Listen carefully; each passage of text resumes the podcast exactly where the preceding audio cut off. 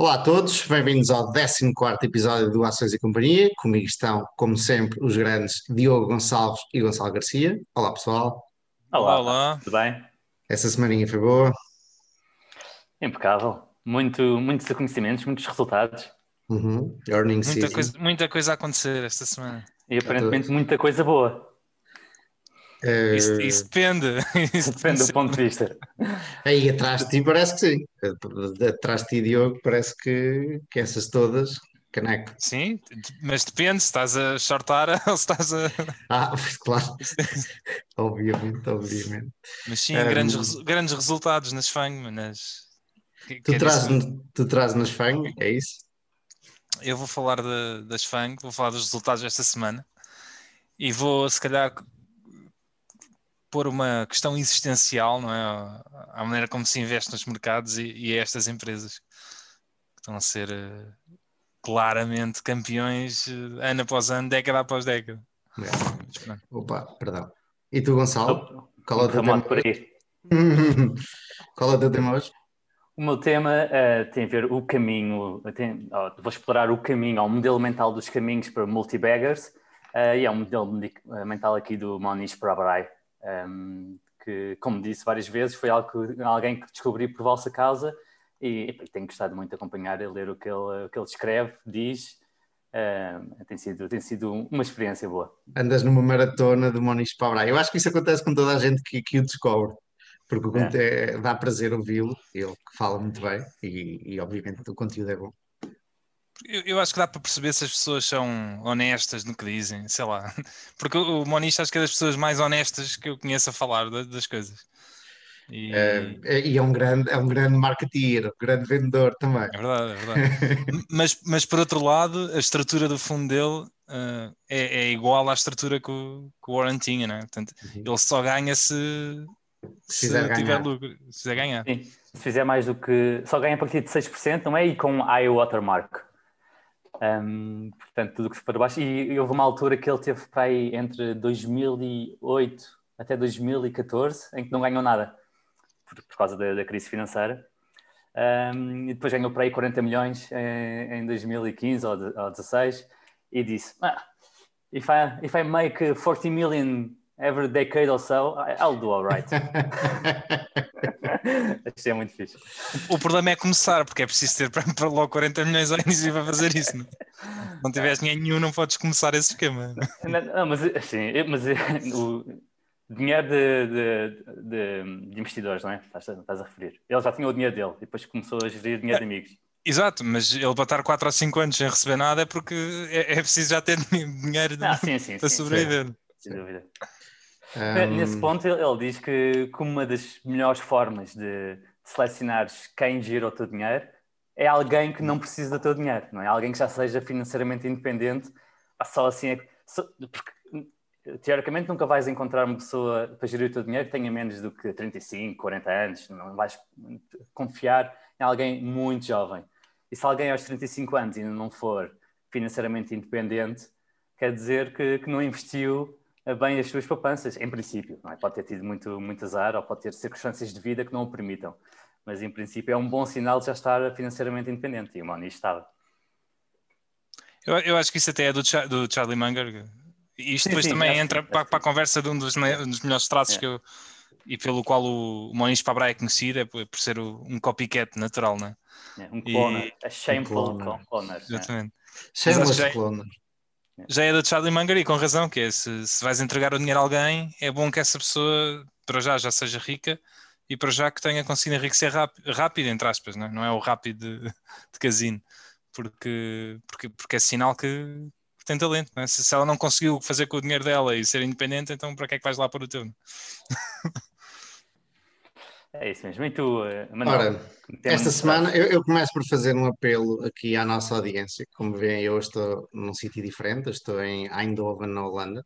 Por isso, se houver alguém que nos esteja a assistir ou a ouvir que quer ir ver uma cervejinha aqui ao centro, avisem, ponham aqui no comentário ou mandem um e-mail para manuel.allinstocks.com e vamos ver uma cervejinha e conversar um bocadinho. Um, e eu hoje trago, curiosamente, uh, um tema principal e um de introdução, os dois relacionados com Eindhoven e com a Holanda. Espetacular, por coincidência tremenda. O primeiro uh, é, basicamente, é um, é um, é um do, do Value After Hours. No outro dia falaram sobre isto, o Jake Taylor, se não estou a erro o nome dele. E ele estava a falar da fome que houve em 1945, quando a Holanda estava ocupada pelos nazis, e havia muito pouca comida, os níveis de comida baixaram imenso. E foi aí que se descobriu a relação entre os celíacos e o trigo, porque uh, a ala do hospital, a secção do hospital ligada aos celíacos, entretanto deixou de ter tantos celíacos, uh, tantos pacientes. E depois, quando o trigo voltou, aí voltaram todos uh, a ter problemas. Foi aí, nessa forma, portanto, uh, obviamente, um, lado bom de, de, uma, de uma coisa negativa. Pronto, é uma curiosidade interessante. Um, o meu tema, o meu tema hoje, e eu avanço já para ele, uh, é um e-mail que o Nuno Rodrigues me enviou. E o Nuno Rodrigues é o pai do Miguel Rodrigues, que é um subscritor do All in Stocks. E curiosamente o Miguel Rodrigues trabalha aqui e vive aqui em Eindhoven, trabalha na SML, que ainda há bocadinho falámos, que é uma das. e que o Luís Jordão nos comentou no outro dia no episódio 11 ou 12, que era uma spin-off da Philips e agora é a segunda maior empresa europeia. Um, e lá estou eu a bater nisto, que este computador está aqui em cima de uma caixinha para ficar mais alto. Qual é a maior já agora? Eu não sei. Apanhaste-me. Mas se o Luís estiver a ouvir, ou se alguém souber, que nos diga, que comente aqui embaixo. Um, o Nuno Rodrigues parece, eu em conversas com o Miguel, uh, percebi que, uh, ainda antes de, conhecer o Nuno, um, parece um bom investidor e eu ouvi algumas histórias interessantes, até de investimentos em empresas privadas e em situações especiais em Portugal e tudo. Uh, acho, acho que um dia vou gostar de falar com ele ao vivo, por enquanto só falámos por e-mail e ele mandou-me um e-mail basicamente a expressar a sua, o seu receio ou a sua cautela nos dias que correm e um, pelo facto de achar que o mercado está caro e que, de uma forma geral, e que existem até algumas empresas que estão estapafurdiamente caras e, e e ele disse-me no e-mail, comentou que já tinha passado por vários creches, que tem 50 e poucos anos e já investe desde, desde os 17, por isso já viu várias, já passou pelos ciclos, já, já viu várias, várias vezes isto, a euforia e depois a, a depressão.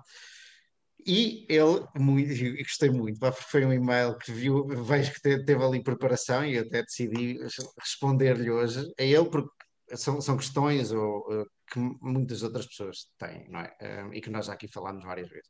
Eu concordo com ele que há várias empresas que estão claramente um, há um hype, não é? E falámos até já aqui de empresas que nem lucros têm, e as Hertz da vida, e as uh, GameStops e tudo, que entretanto se viu a maluqueira que foi, por razões não económicas. Portanto, existe aqui um hype grande em alguns nomes, é verdade que não há empresas baratas por aí além uh, a toda hora, mas eu acredito que há sempre um bull market em algum lado. Eu continuo a encontrar empresas que considero que estão baratas e que considero serem bons investimentos. Agora, como é que são, uh, como é que eu avalio se estão baratas ou não? Talvez não seja pelos métodos tradicionais. O que o Nuno fez foi compilou 19 empresas, uma tabelazinha, mandou-me um PDF com 19 empresas, com o PER das 19 isto, empresas grandes dos Estados Unidos, Johnson, Disney, Coca-Cola, Cisco, Apple, Amazon, etc, etc. E uh, na tabela vinha o PER dessas empresas em setembro de 2007 e o PER em setembro de 2009. Isto para perceber o quanto elas tinham descido em termos de valorização. O PER médio delas todas em 2007 era de 20, em 2009, que era ali, uh, não era no, no, no, fundo, fundo, porque acho que foi em março de 2009, isto é setembro, mas não importa, o PER passou para 10, portanto foi cortado em metade. E hoje em dia, o PER destas empresas está, médio, está a 29 portanto, ainda mais alto do que estava em 2007. E um, eu depois fui aqui ver, um, ele também põe aqui esta tabela com as cotações, quanto é que elas desceram, etc, etc. Só houve uma cuja cotação não desceu, que foi a Walmart, porque consumo estável, obviamente, e a McDonald's também desceu muito pouquinho, o resto, houve vários, vários porque vieram por aí abaixo, uma loucura. Desceu em, diz já em 2008, 2009. 2009, sim.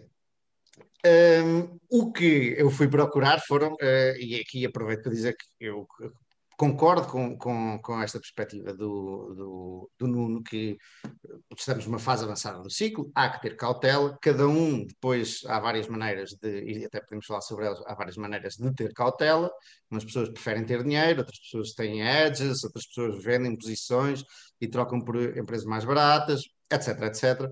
Mas o que eu fui ver, ah, e, o, e o Nuno dá um argumento uh, interessante, que é, eu com 52, acho eu, uh, espero não estar errado, com 52 anos, não tenho uh, tempo uh, para apanhar uma correção muito grande e depois estar à espera uh, para ter bons, bons resultados. Por isso, estou numa posição de cautela a começar a vender algumas empresas que acho eu que ele considera que estão mais sobreavaliadas. E eu fui ver quanto tempo demoraram todas estas 19 empresas a recuperar, e em média, todas elas demoraram até chegar ao mesmo valor 2,2 anos ok? Portanto, nós temos isto como uma grande crise e uma depressão, etc, etc, e foi no mundo real, mas e no mundo da bolsa também, obviamente, uh, houve excelentes oportunidades, mas não foi assim tão tanto tempo até elas recuperarem 2.2 anos. Eu tenho empresas que com 2.2 anos no meu portfólio que ainda, não, ainda, não, ainda estou a perder dinheiro nelas, portanto, e, e estou tranquilo, não é? Um, Portanto, não, não vejo aqui, e com 52 anos, o Nuno tem tempo para apanhar muitas destas pela frente, se todas durarem 2,2 anos. E era uma coisa que o Rob Vinal dizia há pouco tempo, cada vez, e, e não sabemos se o futuro será igual ao passado nisto, mas cada vez mais estas quedas de mercado são muito mais rápidas a recuperar. Eu não sei se, se, se continuará assim, mas ainda agora vimos a, a do coronavírus, foi, foi um blip, foi um instantinho. Depois, isso, isso, isso, isso também tem. Diz, diz, diz Isso também tem a ver com a intervenção de, dos bancos centrais, não é? Que cada vez é mais rápido a atuar uhum. e, a, e, a, injetar liquidez nos mercados, é? que era uma coisa que não tínhamos na Grande Depressão em 1930, e daí também o tempo que aquilo demorou até, até se uhum. limpar, não é? os balanços todos e até a coisa voltar a, a pegar. Um... Cada vez os bancos centrais são, estão menos tímidos, ou, ou, têm uma melhor noção do que devem fazer, em contraponto ao que fizeram na, na grande crise de, dos anos 20, não é? Que, foram, tiveram muito medo da inflação e que sugaram a economia de recursos. Em 2008 foram um bocadinho tímidos e agora foram muito pouco tímidos, foram até bastante agressivos. Um dos pushback em relação à, à rápida evolução, de, ou à rápida recuperação quando a bolsa caiu em março do ano passado, tinha sido que nunca tinha havido um bear market tão rápido. Portanto, o bear market não podia ter sido só aquilo. Eu ouvi este argumento vezes e vezes em conta. Nunca houve um tão rápido. Então, yeah, então, ah, pelos vistos, não... há sempre uma primeira vez para tudo. Foi o mais rápido. Se calhar ainda vai haver um mais rápido no futuro. É, pois, nunca sabemos eu, o, o, futuro. Eu, eu, eu, acho que a, a, situação agora, é, eu acho que é consensual que os mercados estão caros. É? O, é. que, o, o, que por si só, não é? Uh, é, um, é um indício que se calhar não estão assim tão, tão caros, entre aspas, não? Mas, mas acho que é consensual que estão. E... Mas a história é as taxas de juros também estão baixas, portanto, o que era um, um, um pé uh, alto, hoje uh, não será, não é? Isso, isso, isso, não implica que haja bons retornos futuros. O problema das taxas de juros, que é, é a parte engraçada, que é, ok, as taxas de juros estão a zeros, não é? até negativas na Europa. E então está tudo muito, muito mais caro, mas, mas o caro é relativo às taxas de juros. Não implica não é, que os retornos das ações no futuro sejam bons.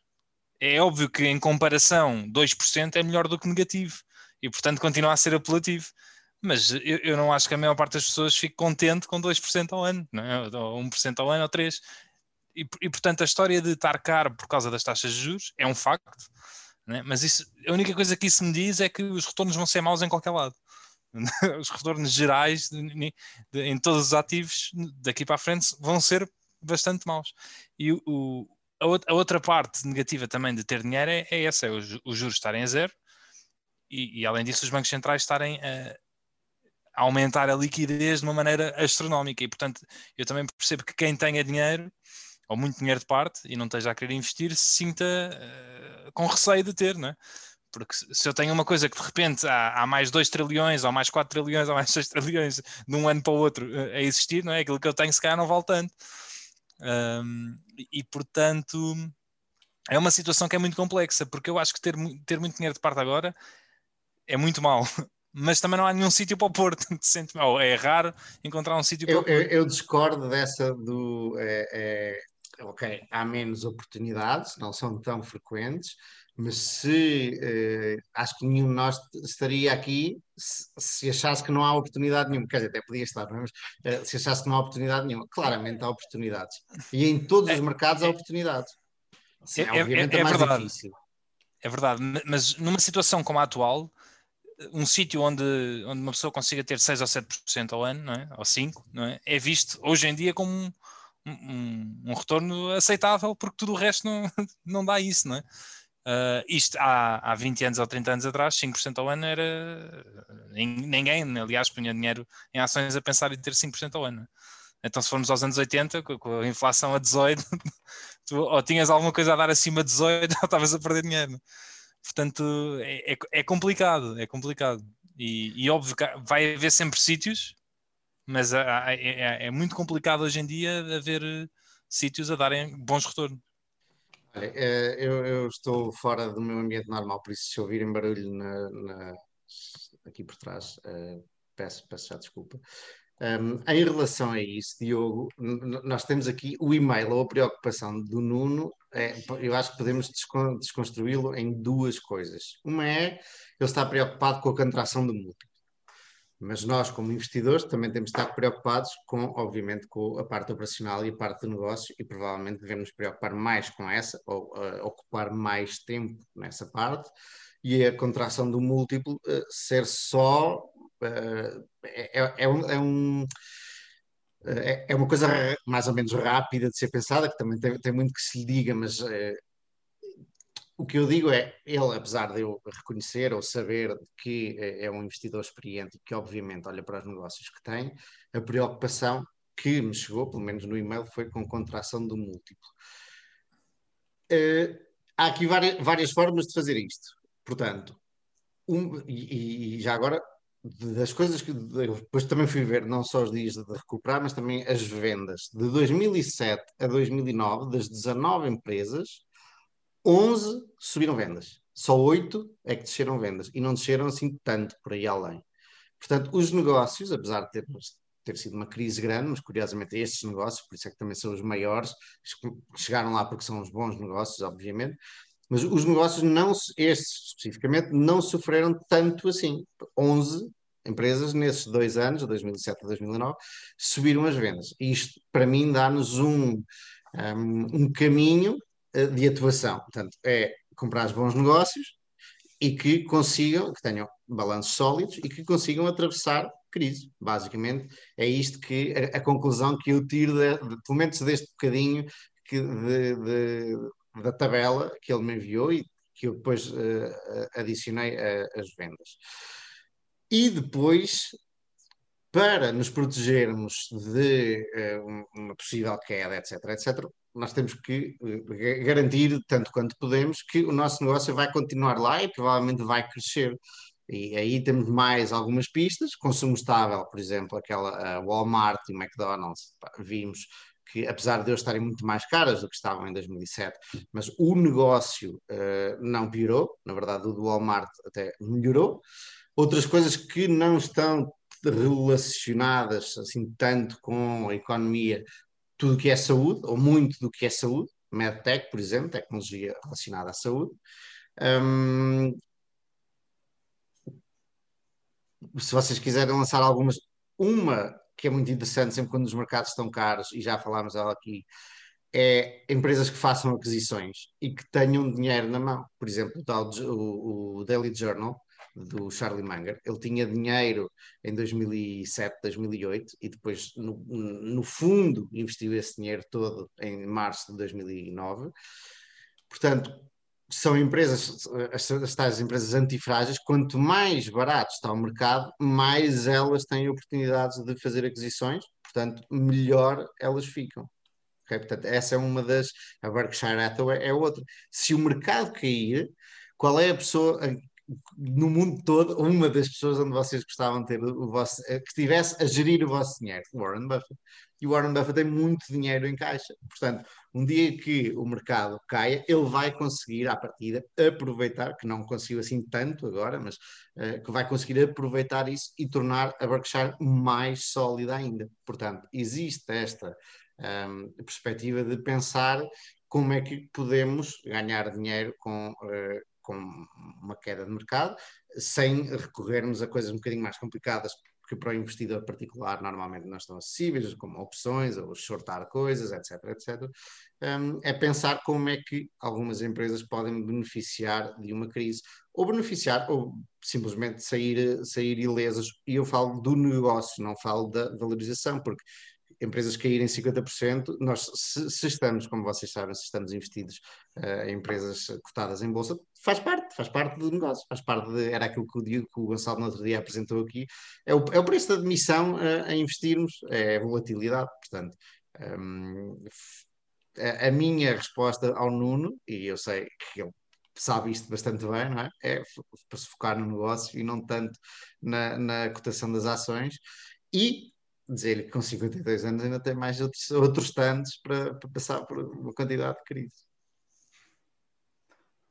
sem dúvida, eu subscrevo uh, tudo o que disseste e só, só reforçava aquela, aquela parte de, de, de como, como uma salvaguarda uh, ter uma empresa que consiga investir em alturas de crise. Portanto, se estivermos investidos em empresas com relativamente pouca dívida, ou empresas como a Berkshire, que tem uh, 140 mil milhões de dólares para investir, que é para aí 25% do market cap, ah, é, é, o melhor que podia acontecer à, à Berkshire seria um, uma queda muito forte nos mercados, uh, em que eles pudessem realmente alocar aquele dinheiro. Provavelmente a Berkshire também ia cair uh, se houver uma, uma, uma correção transversal a, a, todos os ativos, uh, mas a prazo, isto seria muito melhor para quem, para quem aguentasse a posição. E, e, a questão, nós também estamos a pôr as crises todas no mesmo saco, não é? Uhum. Na, na, verdade, não são.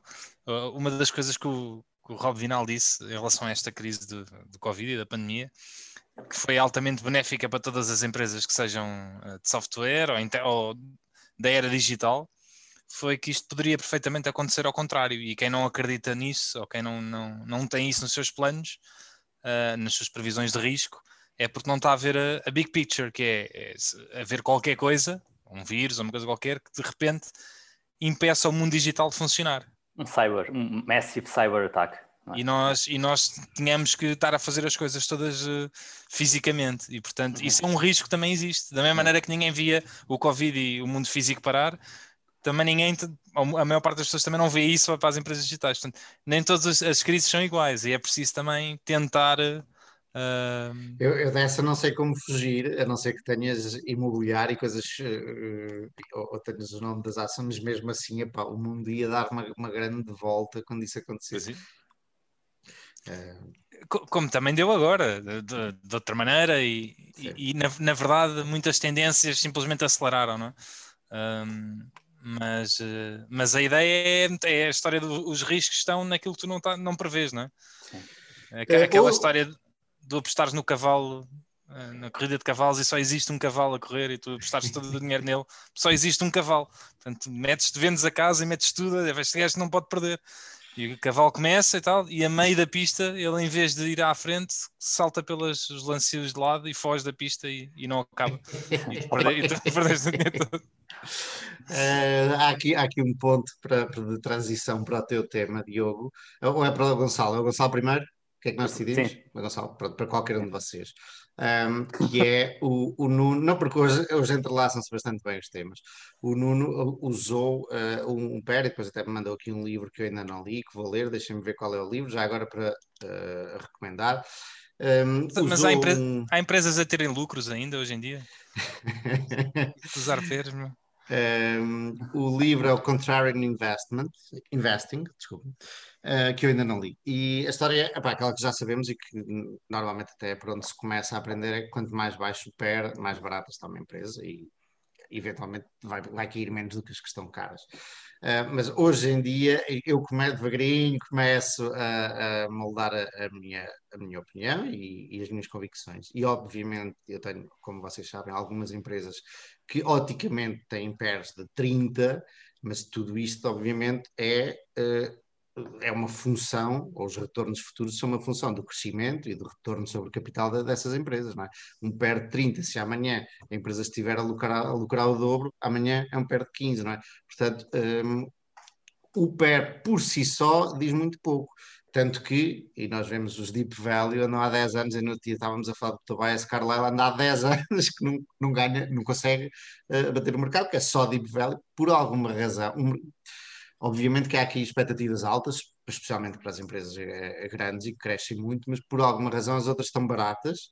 Um, nem sempre é justificado, mas por alguma razão as outras estão baratas. E agora isto faz o segue para uh, aqui o, o, os compounders do, do Moniz e... O, o Moniz, curiosamente, ele teve uma, uma evolução de mais deep value para, para mais quality growth uh, durante a pandemia. Uh, e ele diz que, que, que, a pandemia, apesar de todas as mortes e ter sido terrível para muita gente, para ele uh, foi uma boa introspeção, o facto de estar em casa, pensar, e, e ele, ele, então fez uma palestra para uma universidade em que, em que falava sobre esta introspeção dele, e, ele, e que ele descreve como sendo o caminho para as multibaggers. E, e pegando, pegando. Há, há que explicar, desculpe interromper, Gonçalo, há que explicar o que é uma multibagger. Provavelmente a maior parte das pessoas já sabe, mas pode haver alguém que não sabe o que é. Exato, exato. Um, uma multibagger é, basicamente é algo que multiplica o teu investimento inicial. Portanto, uma multibagger 10 uh, seria multiplicar o teu investimento inicial por 10 vezes. Portanto, uh, beggar é como levar vários sacos uh, de dinheiro, possivelmente. Convém. Aqui, um, e pegando, indo um bocadinho também em conta o que estavas a dizer, não, como, como value investor, uh, nós podemos investir em dois tipos de negócio. Podemos investir o que são chamadas as, os bolos que crescem, não é? normalmente estão um bocadinho mais caros, e, e, ele diz que basicamente podes comp comprar estes bolos que crescem, set it and forget it, e, e, podes conseguir entre 10 a 100 baggers. O que podes fazer também é, é investir em, em bolos a desconto, discounted pies. Uh, isto implica muita atividade, porque compras algo por 50% do valor e depois vendes perto de 100, portanto, e, e implica uma uma rotação muito mais alta, é, não é muito vantajoso uh, fiscalmente e é muito difícil fazer mais do que duas, três vezes o investimento inicial. Portanto, é muito difícil ter uma multibagger à séria. Um, uh, aqui, um, ele, ele, depois, esta comparação, ele, ele, chega à conclusão que acaba por ser uh, menos arriscado tentar investir em growing pies porque basicamente tens de acertar muito menos vezes. Enquanto, porque na, nas discounted pies uh, uh, fazes as tuas duas vezes porque encontraste uma, mas depois tens de encontrar outros, uh, outros, outras, outras oportunidades para reinvestir esse dinheiro e, entretanto, pagas impostos. Um, e, e, pronto, passando aqui para, para então, uh, como encontrar as, as, os bolos que crescem, é? os multibaggers. Uh, ele também faz aqui uma diferenciação entre, entre os vários bolos que crescem. Portanto, um exemplo, ao primeiro tipo de bolos que crescem seria aquelas empresas que são altamente focadas. Portanto, empresas como a Costco, a Chipotle, o McDonald's, um, ehm, que são players muito focados e com uma, com uma pista de levantamento muito grande. Outro exemplo seria, ou outro tipo de, de growing pies, seria os grandes alocadores de capital. Uh, e ele dá o exemplo da Berkshire uh, e da Exor, que realmente têm, sido, têm, têm tido gestão uh, à frente da, da, da, empresa que apesar de estarem investidos em, em investimentos muito diversos, têm sido muito bons ao capital e, portanto, também crescem ao longo do tempo. Também falo nos, no, nos canibais, ele se chama Uber Cannibals, uh, que basicamente são empresas altamente focadas em fazer buybacks. Portanto, apesar de, do bolo não crescer, a, a tua parte do negócio enquanto investidor vai crescendo porque a empresa está a fazer uh, buyback, está a comprar as suas próprias ações. Um, e ele deu o exemplo aqui da NVR, que é uma empresa de, de construção de casas do, nos Estados Unidos, que entre 66 e, e 2020 comprou 80% de, de, das ações que estavam uh, em bolsa e foi uma 70 bagger. Uh, e o negócio em si não cresceu muito. Ah, Era isso que eu tinha a perguntar. Tens métrica? Tens uh, alguma coisa não, em vendas? Não, ou, não? Acabei, acabei, por não ir ver. Okay. Como é que se chama? Que eu, enquanto, enquanto falas, eu vou ver. É NVR. E foi, N... desde, foi desde quando? Esse período? 66. Ui, não tenho tão, tão atrás, mas ok. Sim, mas vai, vai eu conseguir. Acho que também, também é para aí uma. É, é para aí uma 30 bagger nos últimos, nos últimos 20 anos. Ok. Portanto, o que encontrares, põe em relação ao, ao preço. Uh, seria giro ver. Um, há, outra... Há, há, há, outra assim, que é a Credit Acceptance, que já falámos várias vezes. Bem, o negócio cresceu ligeiramente, mas a maior parte do retorno foi eles, eles já recompraram 80% das ações também. É, exatamente. E depois o outro tipo de, de ações de, de, deste tipo de ações de growing pies seria deeply undervalued players, ou seja, uh, por algum motivo, algum, estas empresas tornaram-se muito, muito baratas.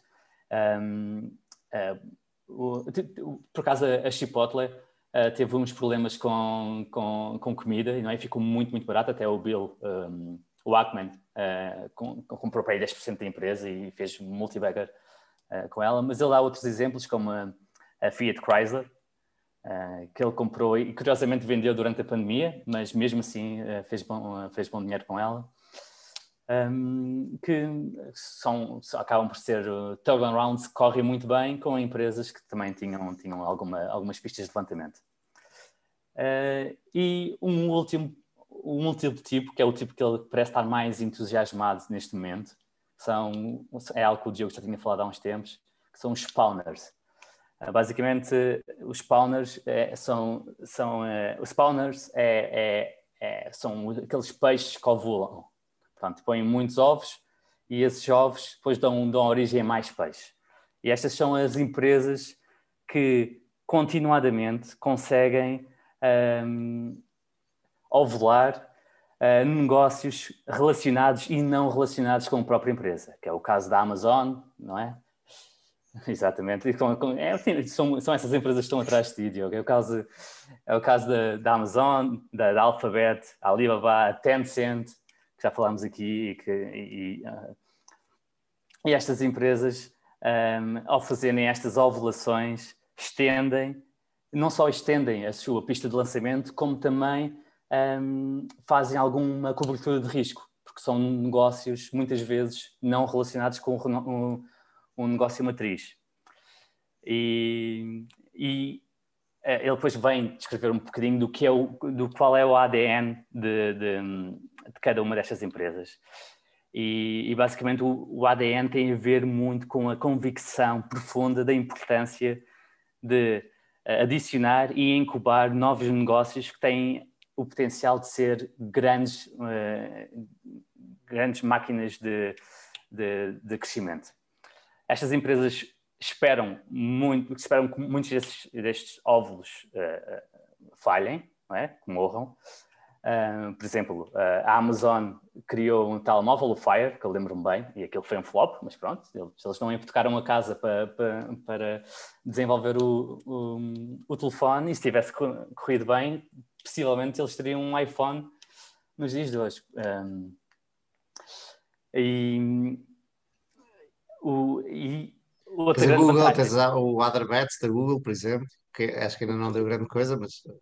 As moonshots da Google, sim. Um, e, e, a grande vantagem de fazer isto uh, em empresas, dentro, dentro, dentro, de, dentro de uma empresa que tem lucros em, em vez de fazer noutra que não os tenha, é que isto permite uh, diminuir a, carga fiscal.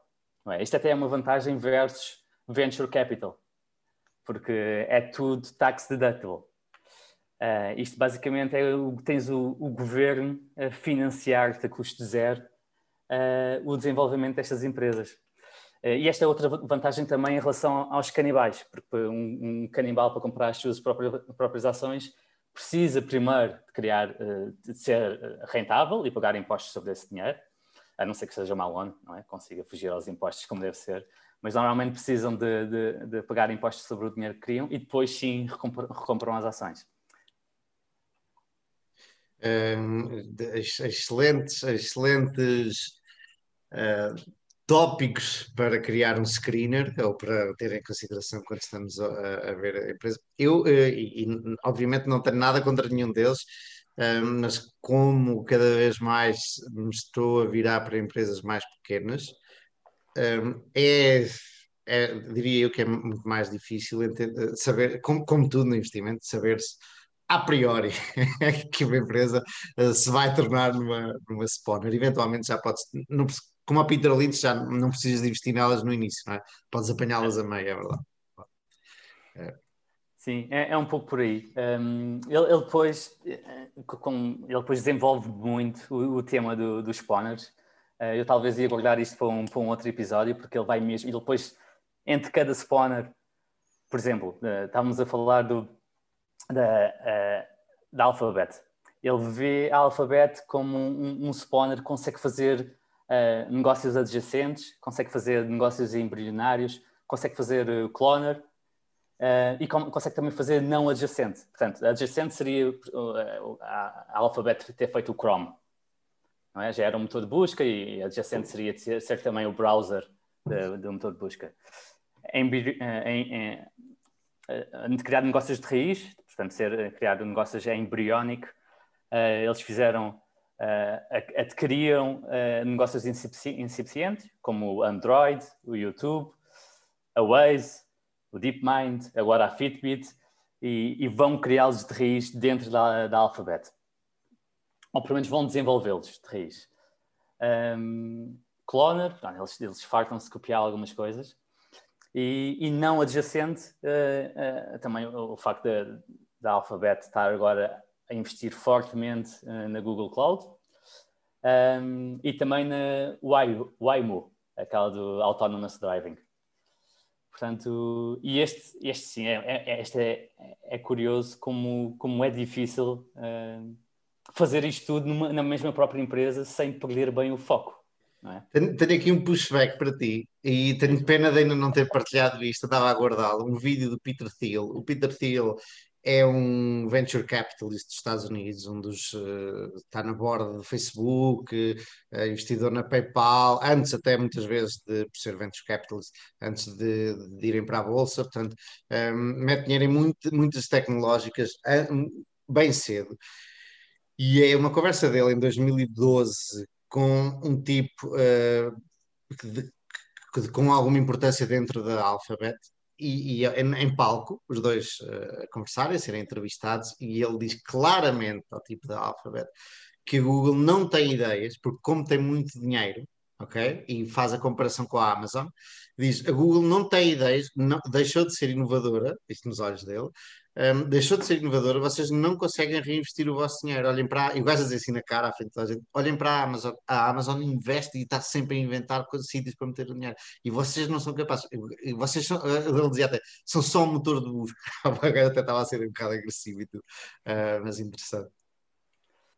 Assim, não, não, não, sei, não sei se concordo com, com isso, por estes motivos que acabei de dizer, não é? é mesmo coisas como, como o Google Maps, não é? Aquilo não é um motor de busca, mas acabou por ser um motor de busca porque é a forma mais fácil de tu procurares um restaurante à tua, à, para ti. Vais para um sítio novo. Eu discordo. E... Vamos pausar. Eu, dir, eu diria que era a takeaway. Temos que pausar. Estavas a dizer que discordavas, Diogo, mas, mas, o que eu queria dizer era que eh, okay. Google Maps é a forma mais fácil de procurar um restaurante a, a, ao pé de ti, estando em viagem. certo? Não se quiseres comer em casa, aí provavelmente a takeaway ganha. Eu, não, eu não, não, não, não, penso no mundo sem o Google Maps, pá. Não, mas, mas eu percebo o que, é que o, o que é que esse senhor quer dizer, porque apesar de haver valor na Google Maps e no YouTube e etc., um dos, um dos objetivos, e isso também acho que, que é o papel da, da Alphabet, é dizer: olha, nós temos aqui estes negócios todos, que é um bocado para esconder que na, no negócio dela, que é o verdadeiro negócio, que é a publicidade digital, são, são um monopólio, são um duopólio, não é? Com o Facebook. O resto é um bocado para encher chouriço, entre aspas. E, e, apesar de serem bons negócios, eu não acho que, que a Alphabet tenha sido muito bom a, a monetizar isso, porque nós vemos o YouTube, ou vemos uh, o YouTube é, é, um grande exemplo disso, né? Não, é um... o YouTube agora está a vender, a crescer que é um grande negócio, sempre foi, mas eles nunca foram capazes de, durante pelo menos 10 anos, de pôr aquilo a render. Agora não sei. Uh, ah, agora, agora com os, com os, anúncios, acho que é a coisa, a secção, o segmento mais e crescimento dentro da, eles, da Amazon. Eles, eles duplicaram, não sei se duplicaram, mas eles aceleraram muito os anúncios. Não sei se têm reparado, o YouTube o, tem muito mais anúncios agora ao YouTube, também porque tem o plano de subscrição. É? Claro. E, então. Eu, por acaso, uso o Adblocker, portanto, não. Mas, mas durante muitos anos, no é? YouTube, toda a gente do mundo, quase ocidental, pelo menos, ia ao YouTube e aquilo ah, não, não dava o dinheiro que aquilo devia dar, não é? Que agora tens o face, Facebook Watch, pá, Facebook Watch. Mas, mas não, não tinha um grande preço em monetizar. E, e há, por exemplo, também não há grande preço em monetizar o, o Google Maps. Não é? Aquilo, aquilo é usado... mas, eu, mas, eu, mas eu aí eu ainda percebo a vantagem, porque eles usam o Google Maps para a publicidade deles. Porque Sim, eles, eles, usam os dados. mais target, claro. Exato, eu, eu aí percebo. Esse é um negócio adjacente que os ajuda no, no negócio principal. Eu não sei quão difícil é fazer o Google Maps, mas diria, uh, a Apple Maps acho que foi uma barracada, eh, não sei se já está melhor ou não, eu não uso Apple, uh, mas diria que o Google Maps é realmente um monopólio, enquanto o YouTube está a, ser ameaçado e daí a, a, monetização está a ser ameaçada pela Vimeo, para a parte profissional, Facebook Watch e, e, e, várias outras, não é? E enquanto o Maps não, não conheço, não sei como é que está a Apple realmente, mas uh, é espetacular o Maps. Sim, o, o, outro que, que, era um bocadinho mais, que estava a ganhar alguma cota de mercado a, a, ao Google Maps, o Waze, foi comprado pela, pela Alphabet. Portanto, eu, eu, eu, não sei até que ponto, por exemplo, as Ubers desta vida é? usam o Google Maps e a, quantidade de aplicações que usam, eu não sei se, eles, se, se alguma coisa aí é monetizada ou não. Eu, pelo menos, eu, eu sei que já cheguei a integrar e, e, na altura não paguei nada, mas do ponto de vista profissional, eu não sei se não há aí alguma monetização ou não. Mas, é, quando sei, não. Mas... mas... Mas, acho que é mais nesse sentido. Uh, mas pronto, mas eh, independentemente disso, a Alphabet lançou imenso negócio, lançou ou comprou, né? a Android. Né? É, é esta, a, a, história aí está a acontecer com vários. O Facebook também, e esse senhor está na borda do Facebook, portanto, ele tá, devia comer as suas próprias palavras neste momento, porque o Facebook também tem, não é assim. Não, na verdade, nem sei quanto dinheiro é que a Google tinha em 2012 e quanto é que o Facebook tem, não, não fui fazer essas contas. Um, mas o, o, o, engraçado é o tipo a dizer, a dar o exemplo da Amazon, dizer, eles não param, não estão quietos com o dinheiro, eles carregam, carregam, investem, investem, investem. É, é uma perspectiva. E a Alphabet agora também anunciou a, a, a recompra de ações, vão, vão, vão comprar ações em Alphabet, 50 bis. Não, não, é muito dinheiro no contexto, vale um, um trilhão e meio. Um, mas é uma, portanto, já começam a dar um passo na, na, na direção de comprar ações próprias. Uh, queres, eu, eu ia guardar o resto para, para outro dia, eu, assim desenvolvia um bocadinho mais os spawners e não ser demasiado aborrecido e monotónico, portanto, passava por ti, Diogo, e desenvolvias aqui os temas, talvez começando pelo alfabeto. Vamos ao grande Diogo.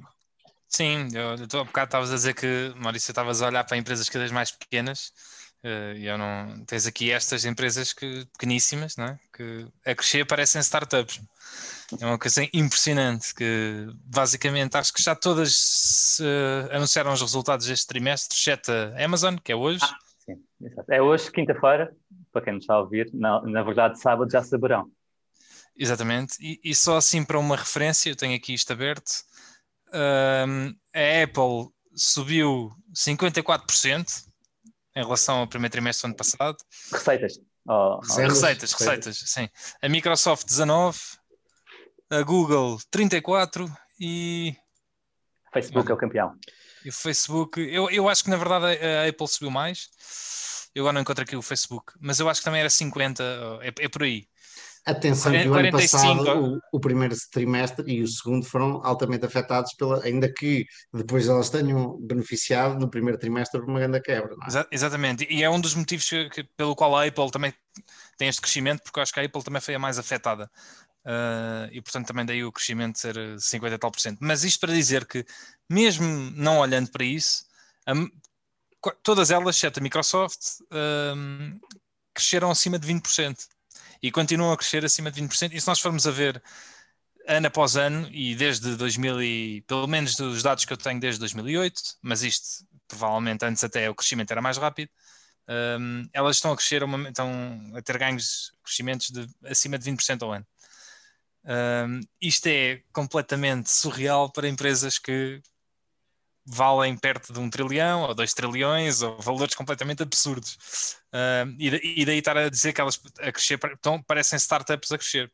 E, e, e, estava a falar um bocado do ponto de vista, um, quando iniciei uh, o tema no podcast, do ponto de vista existencial e, destes crescimentos, é um bocado a, a ideia do, do inicial, uma das ideias iniciais do value investing era muito comprar coisas baratas em detrimento das, car das caras por causa do da reversion to the mean. Né?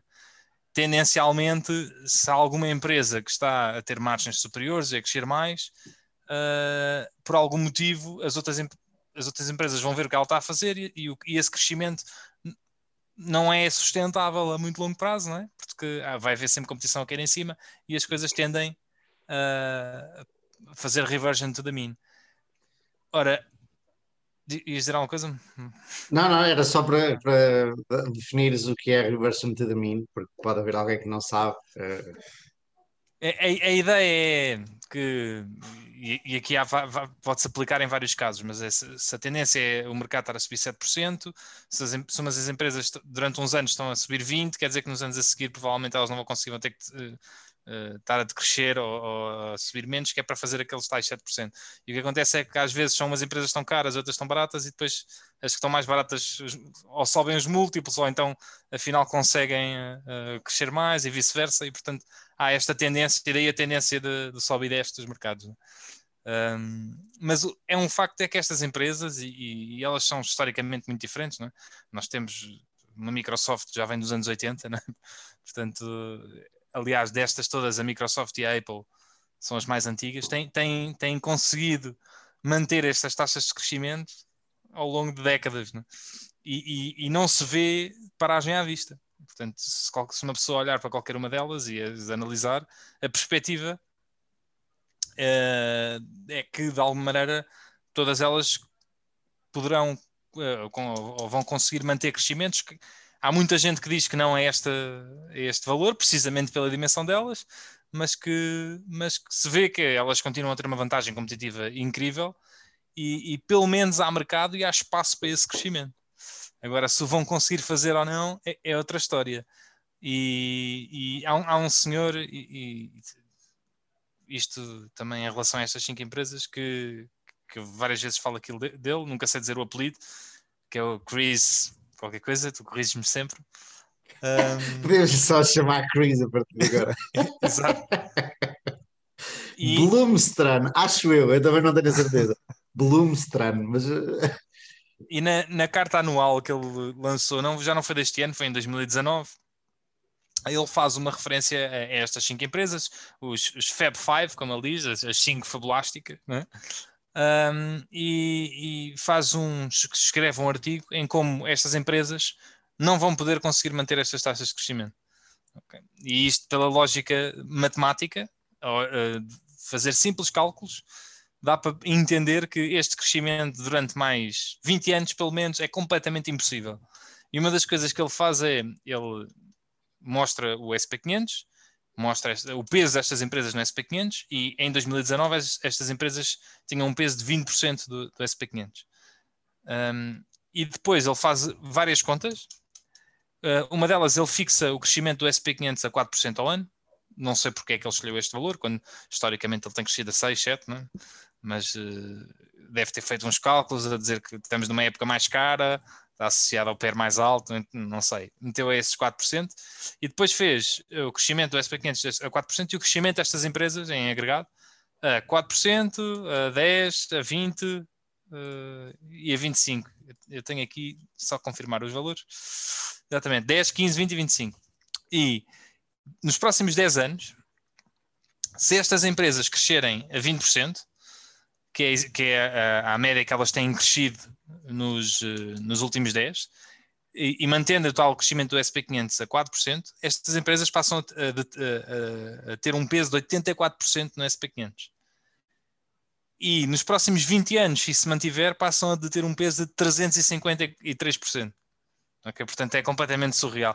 É, é, é, elas passam, só estas empresas passam a representar e, e, passam a representar mais do que mais, três vezes mais do que o SP500 todo junto, uh, excluindo estas empresas. Ah, ok. Claro, Exclu excluindo estas empresas.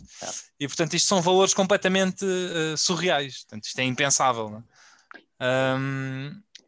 Portanto, seria três vezes e meia mais do que o SP 495.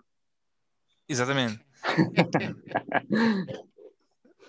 uh, valeriam, se calhar, e agora sem dizer disparados, porque eu também não, não sei, quase tanto do, ou, ou, ou, um valores consideravelmente maiores do que se calhar metade das empresas públicas do, dos Estados ele, Unidos. Ele, ele, ele, tem ali, ele tem ali, ele tem do, naquela tabela que enviaste, e depois uhum. nós temos que pôr o link, não é, em baixo, uh, que é uh, 90 bis, não é, se crescessem assim uh, a 15% durante os próximos 20 anos. 93. 3, 93, exatamente. Enquanto o resto, portanto, o, o, o S&P 495 valeria uh, 63. Uh, isto é 15%. A 20%, a 20% já seria de 203. Ah, porque, 203, que, que, eu não sei se não vale mais do que todo o tecido empresarial hoje em dia dos Estados Unidos. Isto agora é. são valores que. Portanto, e, e, e, é óbvio que nos próximos 20 anos vai haver crescimento e, portanto, uh, isso contrabalança um bocadinho, mas, mas isto para dizer que a 20% ao ano durante mais 20 anos seria completamente impossível, de um ponto de vista matemático.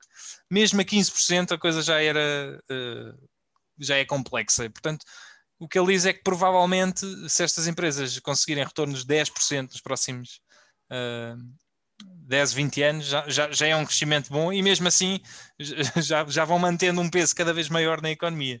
Mas quem é que está à espera que elas cresçam como estão a crescer durante de 20 a 30 anos? Tipo, toda a gente está à espera que elas, aliás, até ficaram toda a gente surpreendida e daí aos pops, sempre que saem estimativas, saem estimativas, não, sempre que saem os resultados, como aconteceu esta semana, porque as pessoas não estão à espera que estas empresas tão grandes continuem a crescer a, a, a taxas de 40% e 20%, óbvio, ninguém está à espera disso, portanto, é ingênuo dizer isso, não é? mas se não houver crescimentos, então, ou, ou seja, o que ele diz é que. Não, pera, pera, não, se não houver crescimento, eu não sei se, e por acaso podemos fazer as contas, se a, a valorização que está implícita hoje, ou o múltiplo que está implícito hoje, não tem isso em consideração. Ok? Não, não está a dizer. Não precisa, eu, eu, para justificar a valorização de hoje, não precisa agora vou dizer 30% durante 30 anos. Eu agora vou dizer de cabeça, mas todas elas têm um múltiplo superior a 20. Sim. A certa altura, não precisa, mas para tudo. Se analisares o Facebook e tirares uh, o net cash, ah, é, é 20 e picos. Pronto, até algo que, certo. Cresce, que tem crescido aquela Não, o Facebook é, 30, é 31 sem net cash. Não, mas analisando o, o first quarter. Ok. E, atenção, mas a certa altura tens, estas empresas tu, tu, podem começar a comprar ações brutalmente, não precisam de crescer. Tu tens toda a razão, Gonçalo. Olhando para o crescimento, não é? eu, eu não acho que esteja caro. O problema é, é, é esse crescimento ser sustentável, não é? Sim, Ou seja, os múltiplos, se... os múltiplos não parecem estar a indicar que as pessoas esperem que cresçam por sempre. Uma coisa era ver o Facebook e Alphabet a um PER de 100, claramente eh, a assumir um retorno excepcional. Outra coisa é ter entre 20 e 30, que é onde estão agora. Certo, para justificar os 20 e 30 não precisas crescer muito por aí além. Principalmente se for 20 e 30 sem grande, sem grande risco. Não é? Isso, é, isso, e sem grandes investimentos, exatamente. E não, não precisas de, de, de, construir novas fábricas, precisas de investir em servidores e em pessoas.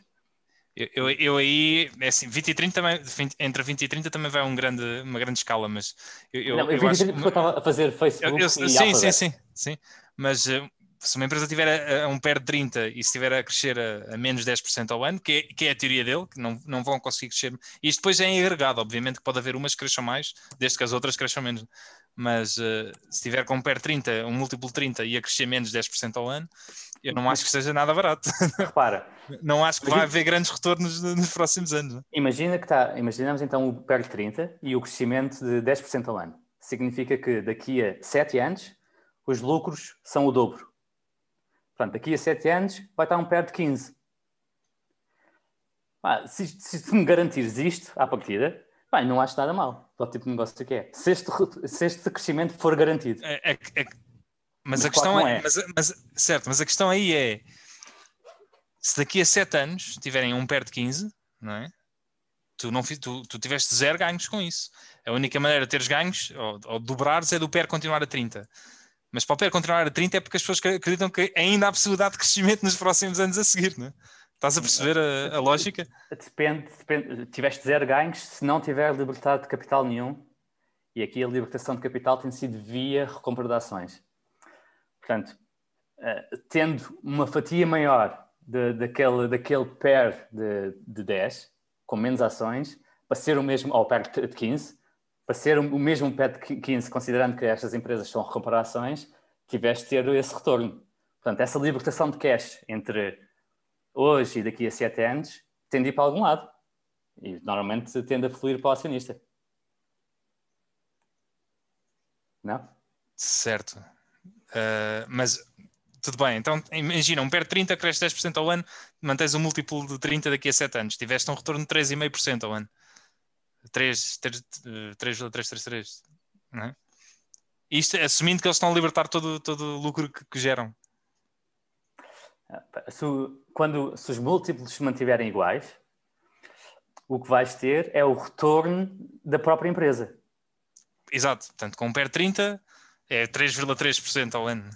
Não, não, esse não é o retorno da empresa. O retorno da empresa são os 30% de, de retornos que eles têm interno. Porque é Está investido, esse... sim.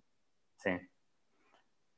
Não é? A não ser que, que investam em coisas que tenham um retorno de 3%, que não tem acontecido.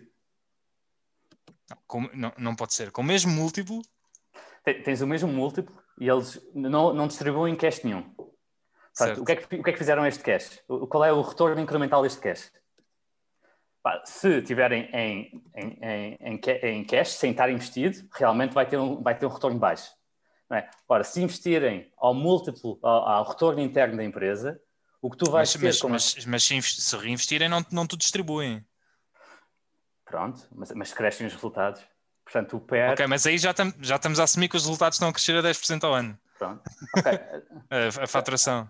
Ok, então assumindo que distribuem, não é? Como, como recompra de ações, eu estou a... Então estás a assumir que distribuem 100%. Estou a assumir que distribuem 100% e mesmo assim crescem 10% ao ano. Ok, então pronto. Então, eh, então, ah, ah, então, e ajustas o múltiplo. E o múltiplo passa de 30 para, para 15. Se o múltiplo. Exato, se, exatamente. Se o múltiplo então, passar de 30 para 15. Tu tens é? 3% de retorno, exato. Tens 3% de retorno. É, for tudo distribuído. É. Exatamente. Ou seja, o múltiplo pode manter-se nos 30, mas aí significa que as pessoas daqui a 7 anos continuam a acreditar que vai continuar a haver crescimento. É? O que cada, quanto mais anos passam, mais difícil é esse crescimento continuar a manter-se. Não é? é verdade, mas outra coisa gira é que, olhando, desculpa, olhando para, para os resultados um bocadinho mais, mais afim destas empresas, é o ARPU, portanto, a receita média por utilizador que tem nos Estados Unidos, é incrivelmente superior à Europa e depois a Europa é incrivelmente superior ao resto do mundo. Ah, eu, eu, eu tenho, tenho a vária a, a expectativa que isto vai começar a convergir porque o resto do mundo vai se, vai se desenvolver. Eu, eu acho que vai haver convergência, mas para convergir totalmente, o PIB per capita do resto do mundo também tinha que convergir para o americano. Certo, mas, Portanto... mas só havendo alguma ligeira convergência, é um tailwind Portanto, um, um vento a favor muito forte. É? Porque estas empresas são, ainda são, apesar de serem empresas globais, uh, muitas delas, 60% das vendas vêm dos Estados Unidos. Uhum. É quase uma empresa doméstica. É? E os Estados Unidos não são 60% da economia mundial e cada vez vão perdendo a sua relevância no, no, no esquema uh, económico mundial, porque há países a crescer muito mais rapidamente. Aí, aí, por acaso já pensei várias vezes nisso e não, obviamente não existe uma resposta única, mas primeiro acreditar que países que da América Latina vão chegar ao poder de compra dos Estados Unidos em tempo útil uh, para essa empresa, estas empresas não terem concorrência uh, é, é, também é ser um bocadinho otimista. Uh, e depois aparece, mas também ninguém diz, esse, provavelmente esses múltiplos não estão a implicar que esses países menos desenvolvidos vão chegar a, a, ao mesmo ARPU do que os Estados Unidos. E depois vem concorrência um, mas sim, bastante. Ainda hoje estava a ver os, os gráficos do, do Facebook e o número de utilizadores nos Estados Unidos, já nem me lembro, mas era cá em baixo, e o gráfico de utilizadores é isto. E esses utilizadores pequeninos, que é a fatia menor, apresentam 50% das vendas. Realmente, se Facebook, e podemos falar das outras também, se conseguirem que os outros países uh, comecem a, a, a, gastar mais, que a mim me parece uh, que, que, é o que vai acontecer cada vez mais, as pessoas estão online e, e há mais anúncio online, e, e acho que vai continuar durante muitos e muitos anos. Um, estas empresas têm aqui a tal rampa de lançamento gigante, umas mais do que outras, obviamente, uh, e umas com mais monopólio que outras, mas têm, ainda têm muito por onde crescer. Eu, eu acho, eu, eu, aliás, eu acho que são todas empresas incríveis, né? e eu acho que elas vão continuar a crescer, mas eu sou mais cético em relação ao crescimento delas. E, e, e cada uma te, por razões diferentes. Uh, eu percebo isso, isto agora em relação ao Facebook, eu percebo isso e, e, eu acredito perfeitamente que quer o mercado europeu, quer o resto do mundo, vai, os gastos vão, vão aumentar nos próximos anos. Portanto, isso vai ser uma tendência positiva, mas eu duvido muito que nas próximas décadas uh, os gastos que os utilizadores da Europa cheguem a níveis parecidos, e isto na Europa, parecidos aos dos Estados Unidos, muito menos é? no, em África ou, ou noutro país, porque não, simplesmente porque eh, não faz sentido as pessoas gastarem mais em publicidade, porque os utilizadores depois não vão gastar, o retorno não é tão grande, porque as pessoas não gastam tanto dinheiro. É? Um, um, país da Nigéria daqui a 20 anos, não é? Não, um cidadão comum não vai gastar tanto dinheiro do que o americano. Uh, pode, pode haver países com, que eu acho que vão ter grandes crescimentos na Ásia, se, se eles conseguirem, uh, e isto no caso do Facebook, se conseguir agarrar muito bem alguns países asiáticos, mas, mas na Europa, por exemplo, imaginemos o caso de Portugal, eu não acho que o nosso ARPU em Portugal vá crescer muito por aí além nos próximos anos. Simplesmente porque acho que nós também, o país em si não vai enriquecer assim tanto nos próximos anos. Não, mas tu podes, mas é só uma questão de market share. De, tu podes, o país pode estagnar mas só a transferência do, uh, do, do, físico para o digital, muitas pessoas começam, opá, tu vês a toda a hora, está sempre a, a comer com anúncios, muitas pessoas passam a, a consumir e a mandar vir online, a consumir serviços online, a, a mandar vir comida, tu próprio sabes isso bastante bem. Um, portanto, essa, a economia obviamente se crescer melhor, mas pode não crescer, é só uma passagem, uma transferência do offline para online. E à medida que tu tens muitos, a Europa tem uma população muito envelhecida, provavelmente, e agora aqui estou, estou a, a, a divagar um bocadinho, mas provavelmente muitas das pessoas que estão no topo da, da, da pirâmide são pessoas mais velhas que consomem menos online, mas a malta nova, que vem aí vai consumir uh, mais coisas online. Portanto, é, eu não sei os ritmos, a que ritmo isto é, cada país terá sua, o seu ritmo, mas é natural que aconteça que exista um crescimento só pela transferência de, de cota de mercado do, online, do offline para online. Sim, eu, mais do que em cima dessa transferência do online, do offline para o online, ainda tens a, a criação de mercado novo no online, não é? Porque no online consegues fazer um targeting muito mais focado, que não fazia sentido a uma. Uh, não, por exemplo, a ti nunca te faria sentido uh, publicitares o teu serviço de subscrição numa televisão nacional, e, faz, e pode fazer sentido no Facebook para alguém em Portugal que esteja na, na, na, sim, naquela sim. semana ter mas, procurado uh, sobre ações. Mas, mas isso, não é, isso não é algo novo, isso já é o que se faz. Isso é, é verdade, é, o, é verdade. Mas, mas, não, é, mas, isto não é uma transferência de um, não é uma transferência de um sítio de um bolso para outro, é mesmo a criação de uma proposta de valor a, nova. A, a, a questão é, a questão é que para o Maurício, por exemplo, gastar mais em publicidade em Portugal, como os americanos gastam, é preciso que haja do outro lado americanos dispostos a gastar dinheiro nas subscrições. Claro, e há, claro. muito mais, há muito mais isso nos Estados Unidos, simplesmente porque a riqueza per capita é muito maior. Sim, sim. E, portanto, compensa-te, não é? Mas, mas, mas o que eu disse, é, o que eu falei foi numa convergência, não falei que, que iam igualar, que parece realmente um bocadinho utópico e, e as avaliações não, não parecem estar a, a, a, a considerar isso mas só havendo alguma convergência, e principalmente do, da Ásia para os níveis europeus, que sim, são para aí metade dos níveis dos Estados Unidos, um, já seria um vento a favor bastante considerável. Alguma, alguma, alguma dessas aí no, no teu portfólio, uh, Diogo? No Isso meu sim, não. Porquê? Não? No Nenhuma delas? Não, mas uh, sei lá, se eu, se eu pudesse ter alguma, eu, eu, Diz, espera, espera, espera. Não, olha, há, há, duas, há duas que eu, é, é, complicado. A que eu não teria, a, a, que eu não teria, que é mais fácil, e essa não teria, é a Apple. E, e, pronto, tem a ver comigo.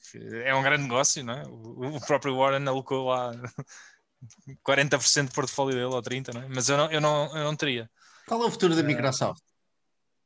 Ui, a Microsoft, para mim a Microsoft é a mais segura destas todas. Eu não estou a falar de segurança, estou a falar de crescimento. Qual é o futuro, de onde é que vem o crescimento futuro da Microsoft? E eu estou genuinamente a perguntar, não estou uh, aqui, sim, sim, sim, sim, não sim. há nenhuma rasteira nem nada. Nem tenho Cloud, opinião. Cloud em, em, primeiro lugar, gaming em segundo, provavelmente, uh, realidade virtual é um dos grandes competidores, competidores do, do Facebook nisso com o HoloLens e ainda hoje vi um, uma nova tecnologia que eles lançaram que é a Microsoft Mesh ligada com, com o HoloLens um,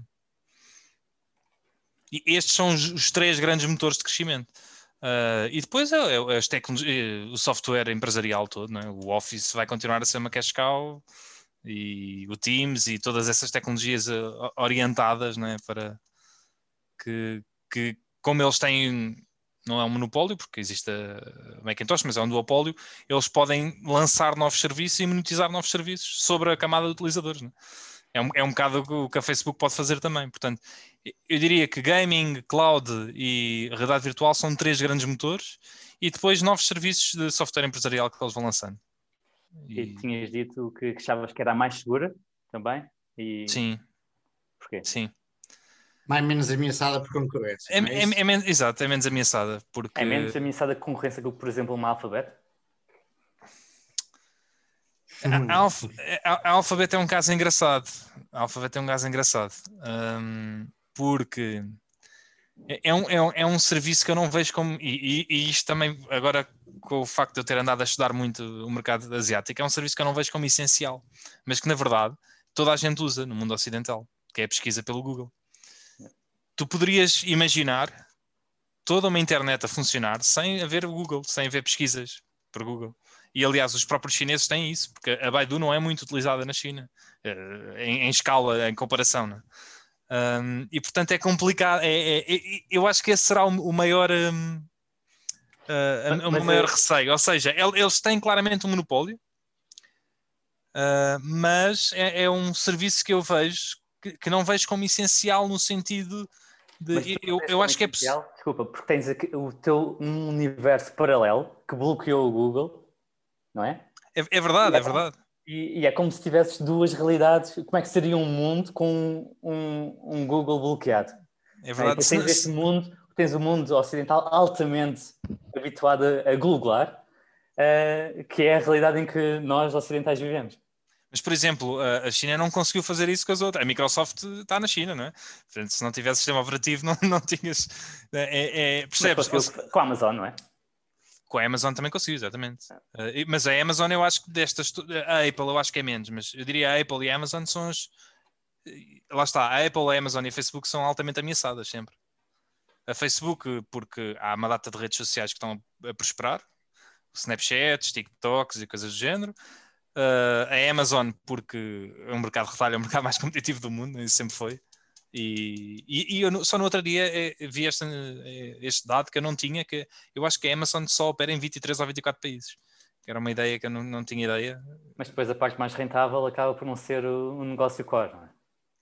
Sim, sim. Aliás, tu, eu, tu eu, eu, com o motor de busca principal da, da Microsoft, o Azure é o, e o Cloud, né, tens a, a, a, a AWS, que e, ainda é maior. É, e se só existisse a AWS, eu, eu adoraria o negócio. Eu, tra eu, trabalho com a AWS. A AWS é o, neste momento é, é, o melhor sistema de cloud uh, que existe. E, só que é, é, minúsculo em comparação com, com o resto do negócio da, da, da Amazon. Ou seja, em, em peso, tem-se tornado cada vez mais importante. Uh... Estás a olhar para, para receitas, mas um ponto de vista de, de rentabilidade, deve ser muito eu, importante. É, é importante, mas eu, acho que eu, eu, agora vou mandar números para mas não tenho a certeza destes números. Eu, eu acho que a AWS fatura 60 bilhões com a cloud eu, e daria aos crescimentos que eles estão a ter. Eu, eu, diria que aquilo poderia estar avaliado se eles fossem para aquilo no mercado em, em 500 bilhões, o que é significativo, não é? É um quarto de, quase da valorização da, da Amazon. Um, mas, mas de qualquer das maneiras, eu não, não, não iria querer ter um negócio só, por, só pela, pela AWS. Mas, mas sim, acho que é, a AWS é, aliás, as cloud, as tecnologias cloud eu vejo como é aquilo que eu estava a dizer, como os caminhos de ferro do futuro, que aquilo é, é tão difícil das empresas construírem as infraestruturas cloud que as empresas conseguirem né, vão afastar quase todos os competidores que existem. Não vai haver novas entradas assim de um dia para o outro. As cinco ou seis empresas, né, porque é, a Amazon, a Azure da Microsoft, a Google, a Alibaba e Tencent acho que estas quatro ou cinco dominam tipo 90% do cloud, vai ser muito difícil ver concorrência no, nos próximos anos, porque, porque para conseguir chegar à escala que eles chegaram tens que largar trilhões de dólares e, e não vai haver muitas empresas que possam largar trilhões de dólares. Um, AWS, vendas em 2020, 45 mil milhões. Okay. 65? Sim, sim, é, é, é por aí. É, pá, se calhar este ano já é 65, não é? É. Sim, sim, porque eles estão a crescer 50% já não digo, mas devem estar a crescer 30% ou 40%. Um, se eu tivesse alguma, ou, ou, era Microsoft ou era, ou era a Google, sim. E, mas eh, são todas, aliás, eh, se uma pessoa tivesse um portfólio só com estas 5, tinha feito retornos de 20 e tal por cento ao ano nos últimos tinha 30 anos. Buffett, assim, tinha batido o Buffett e, e, eu, e eu diria que estavam perfeitamente diversificados, porque apesar de serem tudo meio tecnológicas, elas trabalham de maneira diferente. E tu não tens isto, aí isto... o N, desculpa Gonçalo, mas tu não tens não. o N, tens o M. Ah, te falta daí Netflix, não sei porque é que trocaste para, para o M. Porquê? Porque eu acho que a Netflix não está à escala destas empresas. Mas, mas muitos melhores retornos para os acionistas nos últimos anos. Sim, sim. E, e olha, uma empresa que eu Há, há várias, na verdade. Mas, mas eu, eu ia falar desta agora, falar dos múltiplos e, de, e dos crescimentos que estavas a falar há bocado do Moniz, que era a, a Shopify. Que no, no, outro dia mandei-vos lá a mensagem. A, a, Shopify, a, a Shopify tem crescido a 80 e tal por cento ao ano, nos últimos 10 anos, 7 ou 8 anos. Se tu tivesses pago 100 vezes o múltiplo há 8 anos atrás, era uma pechincha. É? Aliás, eu acho que se tivesses pago 200 vezes o múltiplo, tinhas batido o mercado. Múltiplo de vendas? Múltiplo de vendas, sim. É. sim, uh, lá é. está, é, é, é, aquela história. Mas sim, é, mas um, eu... é, um modelo, é um modelo mental, e estávamos a dizer isso no, no grupo, que eu não tenho de conseguir uh, pôr este, este valor de mercado em perspectiva, ou até do qual seria o, o preço justo a pagar hoje pela, pela Shopify. Tens esse modelo mental? Tens uma ideia de quanto estarias disposto a pagar por ela? Pela Shopify em concreto, por exemplo, eu a Shopify eu, eu não pagaria. Há, há aquela história típica, e agora para ser muito simplicista, há aquela história típica das SaaS, das empresas SaaS estarem avaliadas a 10 vezes vendas, é, um, é o valor normal. É quase como 10 vezes o, o PER 10, né? ou o PER de 20. De, de... Se queres ter um retorno de 10%, pagas um PER 10. É? Sim, eu no, no caso da Shopify, eu acho que isso não, não faz sentido, ok? Porque há várias métricas, na minha opinião, que se deve analisar numa, numa, empresa SaaS e elas não são todas iguais. E a, a Shopify, por exemplo, um lucro, um, um, um, euro de vendas na Shopify não é um euro de vendas que é na Slack, por exemplo, ou na Wix. Olha, uh, olha, e que tal fazermos um episódio só sobre Spotify? Shop, Spotify, Shopify? Uh, Shopify, sorry. Yeah. Temos era, fazer. Era interessante. Porque eu gostava de olhar para ela também, especialmente por causa do Facebook. Porque o Facebook está a tentar tornar-se o Alibaba cá do sítio, cá do sítio, ou seja, do mundo todo, menos China. Um, e, e, tem, e, eh, e tem uma parceria com o Shopify que tu tens toda a tua loja no Facebook, mas o Shopify, e eu ainda estou para entender isto perfeitamente, a Shopify trata de uh, gestão de inventário, etc, etc. Não sei muito bem qual é eh, as condições da, da, da parceria, mas se o Facebook chegar a ser aquilo que quer ser, que é o líder mundial do e-commerce, ah, e, e, sem, não, é como a Amazon, é simplesmente, uh, não, não tem uh, distribuição, portanto é simplesmente uh, o que é virtual, intermediário. intermediário, a Shopify ainda tem muito que beneficiar daí. portanto, há um entrosamento que, que pode acontecer que as duas se tornam muito mais fortes, quanto mais a outra se tornar mais forte. Portanto, achei interessante e eu gostava de olhar para ela, para a Shopify. Acho que, obviamente, está caríssima, não é? Uh, oticamente. Uh, e daí acho que era, gostava de ter esta conversa. Basicamente, eu não te queria ouvir agora, Diogo, porque queria ter argumentos para conversar contigo. Não, sim, eu não, eu, não, eu não sou nenhum especialista na Shopify, também teria que ir olhar para ela. Eu, eu já estudei várias SaaS e, e, e é uma área que eu, que eu, que eu interesso muito. No caso da Shopify em concreto, eu teria que, analisar melhor para, para, ver isso. Mas uma das coisas, só que uma das referências que eu estava a dizer era esta, que é uh, o facto de um euro faturado numa Wix é muito, é muito mais valioso do que um euro faturado na Shopify, porque as margens brutas numa não são, têm nada a ver com as margens do, brutas noutras. E, e, isso faz toda a diferença. Um, e, e, portanto, a Shopify, apesar de ser uma SaaS, não é uma SaaS clássica. E, e, depois é preciso avaliar aquilo, não é? Porque uh, uma Slack ou uma Wix tem margens brutas acima de 90%. Praticamente tudo... para outro dia. E a, e, a, e, a, e a, Shopify só tem 60% de margem bruta. Mas, mas, mas, mas isso, isso, isso, implica quase uma, uma valorização, a valorização cair para metade. Estás claro, claro, em termos, sim, com múltiplos de vendas, claro, assim, com menos rentável for não é 50 e 90 é, ou 60 e 90 tens que, tens que cortar a valorização para metade um sentido. terço, um terço. Meus senhores, meus caros amigos, chegamos ao fim do nosso tempo. Aliás, hoje até esticámos um bocadinho mais, mas eu acho que a conversa estava tão interessante. As fãs realmente são muito interessantes por isso eu deixei a coisa correr. Mas fica aqui o reto para vocês. Não precisamos estudar a fundo, a fundo, em profundidade a Shopify, mas eu quero, esta, quero continuar esta conversa, não para a semana, porque ainda vou estar uma parte da semana aqui na Holanda e não vou ter tempo, mas uh, provavelmente aqui 15 dias, ou quando tivermos tempo de olhar para a Shopify os três, um, ehm, temos uma conversa. Pode ser um episódio especial, não é? Pode ser o próximo episódio especial, exatamente. Foi um prazer enorme, meus caros amigos. Um abraço. Um abraço.